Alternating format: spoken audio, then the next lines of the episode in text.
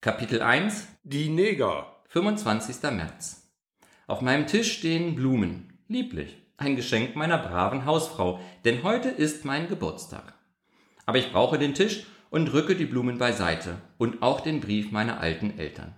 Meine Mutter schrieb, Zu deinem 34. Geburtstage wünsche ich dir, mein liebes Kind, das Allerbeste. Gott, der Allmächtige, gebe dir Gesundheit, Glück und Zufriedenheit.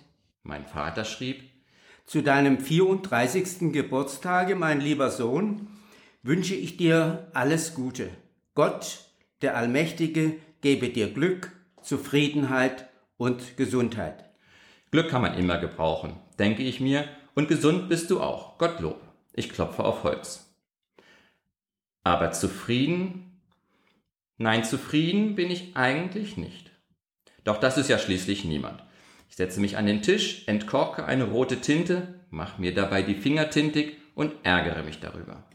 Man sollte endlich mal eine Tinte erfinden, mit der man sich unmöglich tintig machen kann. Nein, zufrieden bin ich wahrlich nicht. Denk nicht so dumm, herrsche ich mich an. Du hast doch eine sichere Stellung mit Pensionsberechtigung und das ist in der heutigen Zeit, wo niemand weiß, ob sich morgen die Erde noch drehen wird, allerhand. Wie viele würden sich sämtliche Finger ablecken, wenn sie an deiner Stelle wären? Wie gering ist doch der Prozentsatz der Lehramtskandidaten, die wirklich Lehrer werden können? Danke Gott, dass du zum Lehrkörper eines städtischen Gymnasiums gehörst und dass du also ohne große wirtschaftlichen Sorgen alt und blöd werden darfst. Du kannst doch auch 100 Jahre alt werden. Vielleicht wirst du sogar mal älter als der älteste Einwohner des Vaterlandes. Dann kommst du an deinem Geburtstag in die Illustrierte und darunter wird stehen, er ist noch bei regem Geiste. Und das alles mit Pension. Bedenk und versündige dich nicht.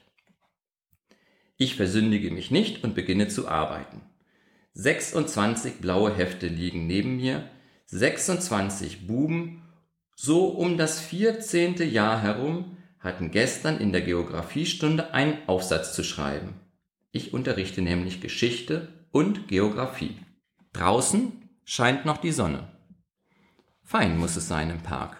Doch Beruf ist Pflicht. Ich korrigiere die Hefte, schreibe in mein Büchlein hinein, wer etwas taugt oder nicht. Das von der Aufsichtsbehörde vorgeschriebene Thema der Aufsätze lautet, warum müssen wir Kolonien haben? Ja, warum? Nun lasset uns hören. Der erste Schüler beginnt mit einem B. Er heißt Bauer. Mit dem Vornamen Franz. In dieser Klasse gibt es keinen, der mit A beginnt. Dafür haben wir aber gleich fünf mit B. Eine Seltenheit, so viele Bs bei insgesamt 26 Schülern. Aber zwei Bs sind Zwillinge.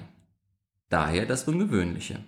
Automatisch überfliege ich die Namensliste in meinem Büchlein und stelle fest, dass B nur von S fast erreicht wird. Stimmt, vier beginnen mit S, drei mit M, je zwei mit E, G, L und R, je einer mit F, H, N, T, W, Z, während keiner der Buben mit A, C, D, I, O, P, Q, U, V, X, Y beginnt.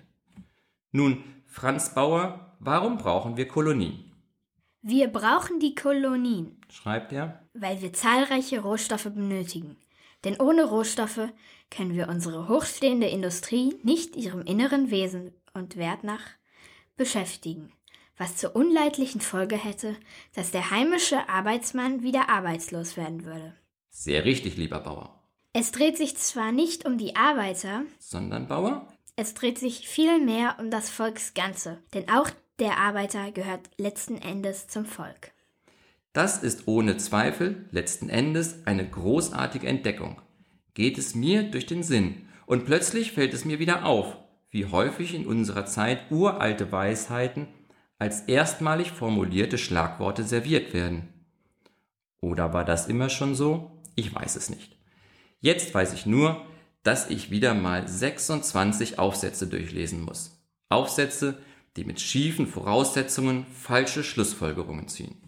Wie schön wär's, wenn sich schief und falsch aufheben würde, aber sie tun es nicht. Sie wandeln Arm in Arm daher und singen hohle Phrasen. Ich werde mich hüten, als städtischer Beamter in diesem lieblichen Gesang auch nur die leiseste Kritik zu üben. Wenn's auch weh tut, was vermag der Einzelne gegen alle? Er kann sich nur heimlich ärgern, und ich will mich nicht mehr ärgern. Korrigier rasch, du willst noch ins Kino. Was schreibt denn da der N? Alle Neger sind hinterlistig, feige und faul. Zu dumm. Also das streiche ich durch. Und ich will schon mit roter Tinte an den Rand schreiben, sinnlose Verallgemeinerung. Da stocke ich. Aufgepasst, habe ich denn diesen Satz über die Neger in letzter Zeit nicht schon mal gehört? Wo denn nur?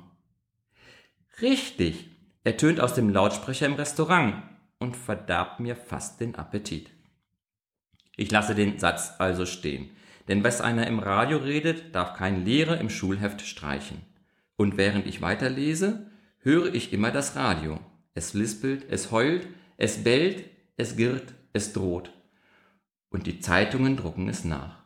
Und die Kindlein, sie schreiben es ab.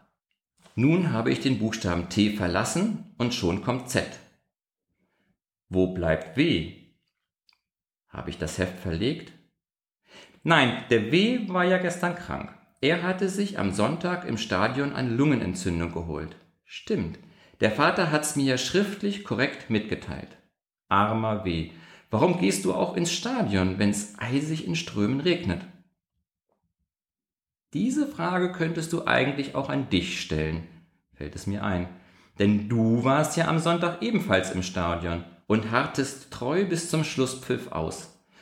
Obwohl der Fußball, den die beiden Mannschaften boten, keineswegs hochklassig war.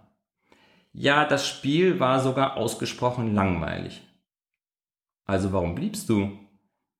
Und mit dir 30.000 zahlende Zuschauer. Warum?